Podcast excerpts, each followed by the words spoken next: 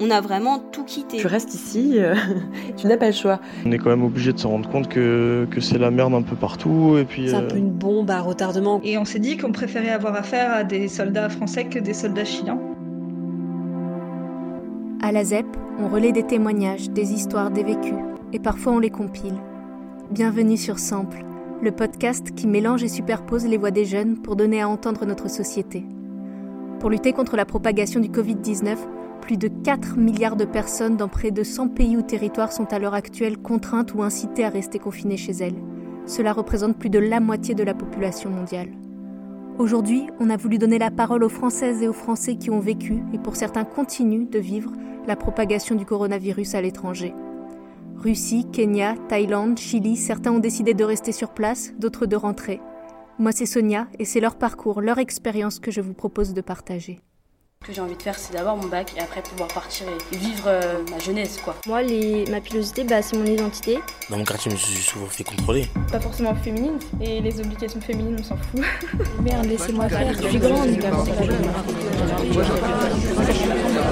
La ZEP Ta bulle d'expression. En France, on était encore assez loin de, de, tout ça. On était même persuadés, nous personnellement, que on pourrait aller euh, en Chine pendant notre voyage. Un voyage d'un an, un tour du monde en train. Voilà ce qu'avaient prévu Simon et Eléa.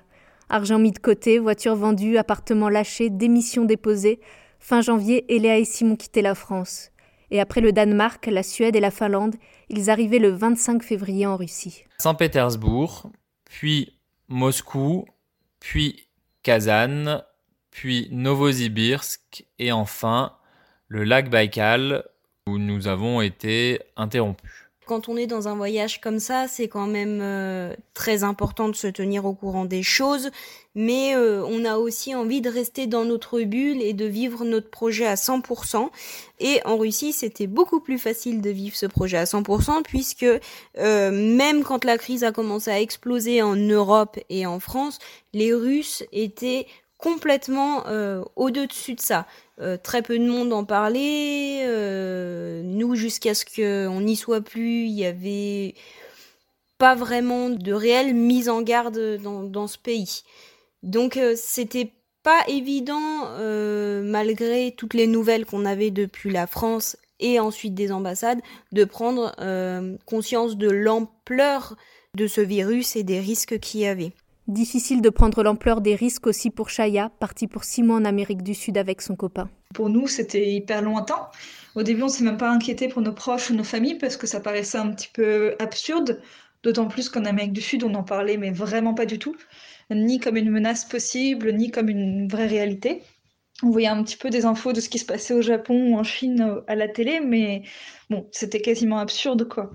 Et à partir de la deuxième semaine de mars, les choses ont commencé à changer de manière plus radicale parce qu'il y a eu des annonces internationales, notamment de Trump et de Macron.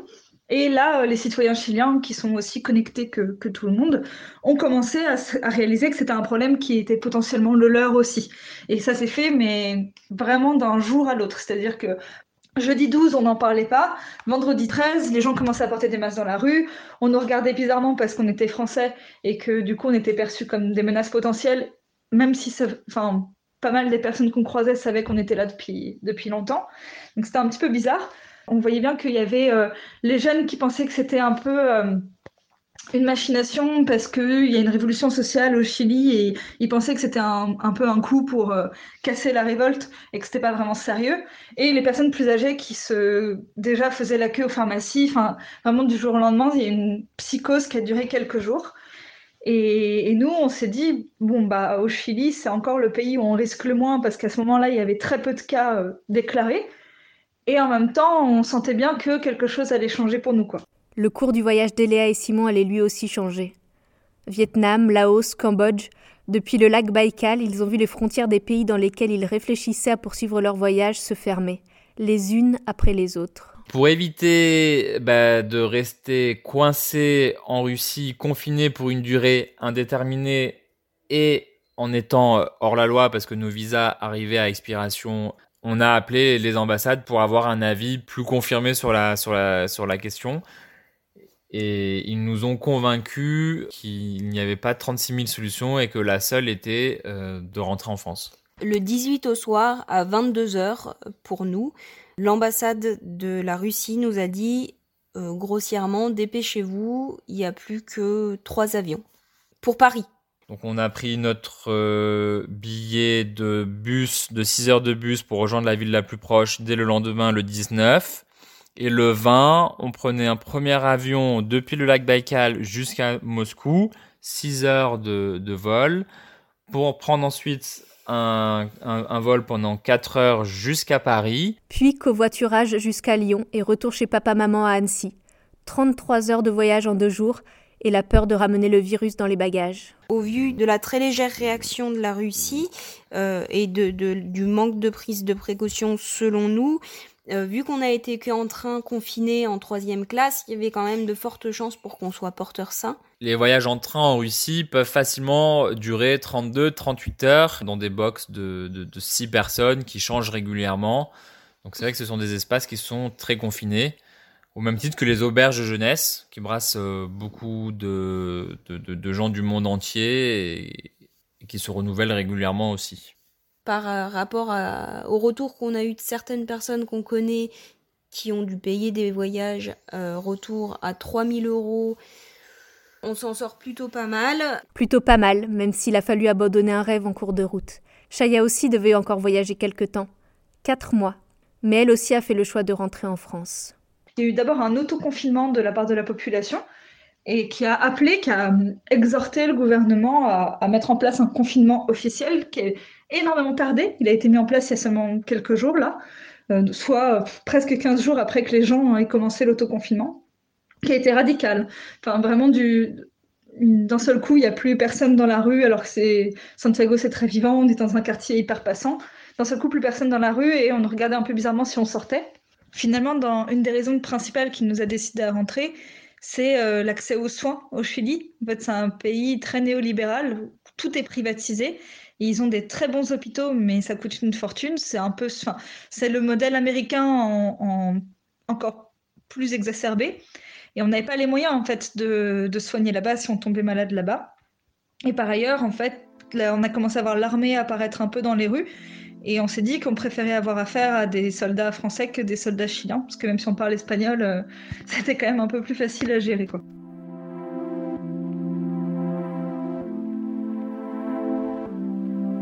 Partir ou rester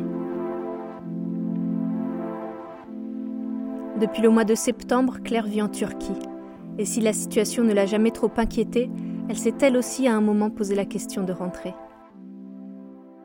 J'ai appelé les ambassades euh, pour avoir des informations vraiment par curiosité, puisque maintenant j'ai toute ma vie ici. Puis euh, on m'a dit que tous les aéroports étaient fermés jusqu'au 20 avril et que même pour les Français qui voulaient être rapatriés malgré le discours de Macron, eh bien, euh, il n'y avait rien qui était prévu. Donc, euh, eh bien, tu restes ici, euh, tu n'as pas le choix. Et euh, j'ai rencontré quelqu'un qui est un touriste qui est bloqué à Izmir, avec qui j'ai conversé, et qui, lui, pour le coup, est vraiment bloqué, puisqu'il a son appartement qui l'attend à Paris. Et, et, puis, il est obligé de louer un Airbnb ici. Il n'y a rien qui est pris en charge par le système français. Il n'a pas forcément beaucoup d'argent. Après, il était au mauvais endroit au mauvais moment, c'est peut-être ce qu'on va nous dire, donc, euh, donc voilà. Même décision de rester dans son pays d'accueil pour Elodie, qui habite et travaille au Kenya depuis 4 ans. Quand le Kenya a annoncé les premières mesures et les premiers cas, on était en Éthiopie avec mon mari, et si on devait euh, se retrouver bloqué, je préférais honnêtement rentrer en France que d'être dans un centre de quarantaine dans un pays que je connais peu et, euh, dont les soins de santé euh, sont assez limités. Aussi parce que ma mère, qui a 72 ans, a attrapé le virus. Et la semaine dernière, ça a été assez difficile. Elle a, eu de la fièvre pendant une semaine, elle a été extrêmement fatiguée. Forcément, il y a des questions qui se posent. tu te demandes est-ce que tu dois rentrer ou pas si jamais la situation s'aggrave. D'un autre côté, mon neveu de 24 ans l'a aussi chopé en rentrant de Singapour, ce qui fait, ce qui te fait dire que ça reste quand même une mauvaise idée de voyager maintenant en pleine épidémie. Puis avec mon mari, on est journalistes tous les deux, alors c'est quand même le moment de, de, rester et de faire des sujets, de parler de ce qui se passe. La vie euh, a, a vraiment changé en vrai. Enfin, plus précisément, j'ai l'impression que il y a deux Nairobi qui se font face maintenant. le premier qui ait les moyens de s'offrir des masques et de pas aller travailler, de rester confiné, quoi d'aller faire des courses dans les grands supermarchés où on t'offre des gants à l'entrée du magasin et de quoi te laver les mains, et Nairobi où les gens sortent tous les jours et où la distanciation sociale n'existe pas. J'étais à Kibera cet après-midi, le plus grand bidonville du pays. Euh, il y a des stands pour se laver les mains tous les 100 mètres. Des annonces via haut-parleurs euh, sont faites pour euh, parler des dernières mesures du gouvernement et de l'importance de se protéger. Les Kenyans sont très conscients de la maladie. Ils en parlent beaucoup, ils sont très informés, on le voit même sur Twitter. Mais la plupart n'ont juste pas les moyens de rester confinés et d'éviter la foule. malgré le couvre-feu, ils doivent respecter les horaires que leur donne leur boss parce qu'ils ont besoin de bosser, de gagner de l'argent, au risque d'arriver en retard et de se faire battre par la police si euh, ils sont dans les rues après 19 heures. Euh, et puis euh, les bidonvilles, c'est des endroits où les toilettes sont communes pour plus de 200 000 habitants. C'est un peu une bombe à retardement, quoi. C'est un peu, c'est ce qui fait le plus peur ici, en fait, l'impossibilité de, contenir le virus. le problème, au Kenya, c'est qu'il y a moins de 200 lits en soins intensifs pour euh, tout le pays. Euh, c'est pas si mal par rapport à d'autres pays dans le continent, mais c'est clairement insuffisant. Et puis à côté de la crise sanitaire, il y a une crise économique qui euh, va également se, se, faire sentir. Les gens vont perdre leur boulot, c'est euh, inévitable et c'est difficile d'imaginer ce qui va réellement se passer. Impossible de dire ce qui va se passer précisément dans les jours, les semaines, les mois à venir. Mais en Turquie aussi, le quotidien a déjà changé. Il y a quelques jours, les villes ont été entièrement fermées, c'est-à-dire qu'on peut pas en sortir et euh, ni y rentrer. Euh, et euh, concernant certains changements de la vie quotidienne, alors évidemment, il y a le prix de l'eau de colonne qui a énormément augmenté. C'est ce qu'on utilise pour se désinfecter les mains, puisque le gel hydroalcoolique, moi, j'en ai jamais trouvé en fait dans les pharmacies, ou alors c'était des prix exorbitants. Euh, donc l'eau de Cologne est passée de 5 télé à 20 télé environ, donc euh, c'est-à-dire de 50 centimes à 4 euros euh, pour des tout petits formats. Ensuite, concernant les masques qui étaient payants jusqu'à il y a encore deux jours, eh bien, il y en avait aussi qui étaient à 50 centimes, mais ça pouvait monter jusqu'à 10 euros. 10 euros, ce qui est énorme, sachant que beaucoup de personnes ici gagnent, gagnent pas des, des milliers et des cents. Ah, et sinon aussi par rapport au port du, euh, du masque, euh, il est maintenant euh, obligatoire dans les lieux publics comme les bazars ou les marchés ou encore les supermarchés. Les transports en commun fonctionnent toujours ici. il y a des systèmes de, gommettes, entre guillemets, de gommettes vertes qui sont posées sur des sièges pour indiquer où on peut s'asseoir et où on peut pas s'asseoir. comme ça, on respecte environ le, mètre, le 1 mètre 50 de distanciation sociale. Tomber malade euh, en Turquie ne m'inquiète pas plus que tomber malade en France. J'ai pas encore eu écho de saturation d'hôpitaux ici, même si j'ai des amis qui sont infirmières. Euh, mais dans tous les cas, me concernant, j'ai euh, contracté une assurance euh, qui fait que je serais prise en charge comme si j'étais une Turque, donc c'est-à-dire que j'aurais pratiquement aucun frais à payer en arrivant à l'hôpital et en ressortant, ça serait pareil. Euh, même si je dois être euh, mise sous, sous respirateur, euh, il n'y aurait pas de, de, problème à ce niveau-là, apparemment. Après, évidemment, j'ai pas encore eu la situation, et j'espère que je ne l'aurai pas. Et puis en attendant de voir la suite d'événements, on est un peu comme tout le monde. On fait des Skype en prenant l'apéro avec des copains. Échange Skype avec les proches aussi pour Valentin, qui lui vit le couvre-feu sur l'île de Koh Tao, en Thaïlande, mais en tant que touriste. On doit juste être chez nous à partir de 22h et on peut ressortir à 5h du matin. Ça reste euh, globalement euh, plus tranquille qu'en France. On doit juste porter des masques. Donc après ça peut encore changer, je ne sais pas comment ça va évoluer. Là ils ont, ils ont fermé aussi euh, l'entrée aux visiteurs. Les touristes ne peuvent plus venir sur Kotao donc. On est quand même obligé de se rendre compte que, c'est la merde un peu partout et puis, puis on a régulièrement la famille et les amis en France qui nous racontent comment ça se passe et du coup c'est un peu culpabilisant, enfin, de se dire que nous on est, on est tranquille au chaud, tout va bien, alors que tout le monde est, confiné chez lui. Ça fait un peu bizarre parce que aussi on, peut on peut rien faire quoi. Enfin le seul truc qu'on peut faire c'est avoir euh, les gens au téléphone, parler un peu avec eux, rigoler, essayer de leur faire penser à autre chose quoi.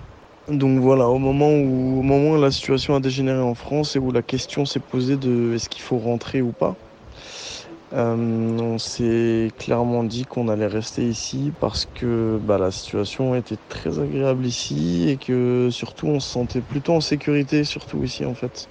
Beaucoup moins de rentrer, et de fréquenter des aéroports et de, bouger, de, et fou et donc après de voir euh, ses parents, ses proches et tout, potentiellement leur, leur refiler aussi. Et puis aussi, c'était euh, aussi rentrer à Paris pour, euh, se confiner dans nos appartements et, puis pour pas bosser parce que euh, tout, s'est arrêté à Paris, y compris le boulot euh, pour nous tous en fait. Enfin, surtout moi, dans, moi je suis intermittent du spectacle, donc ça s'est totalement arrêté pour moi. Il n'y a plus aucun tournage à Paris, puisque forcément plus aucune autorisation de tournage, pas de rassemblement, etc. Donc ça servait vraiment à rien de rentrer et pour ne rien faire quoi. Je préfère encore ne rien faire ici. Euh, au moins je peux me baigner quoi. En dix jours, on est passé de la révolution à l'ennui. Mais voilà, on est rentré en France. Merci à Eléa, Simon, Chaya, Claire, Elodie et Valentin. Merci aussi à Nathalie, Maëlle, Elliot et Antoine. Moi c'est Sonia et vous avez écouté Sample, le podcast qui remixe la parole des jeunes pour une meilleure écoute de notre époque.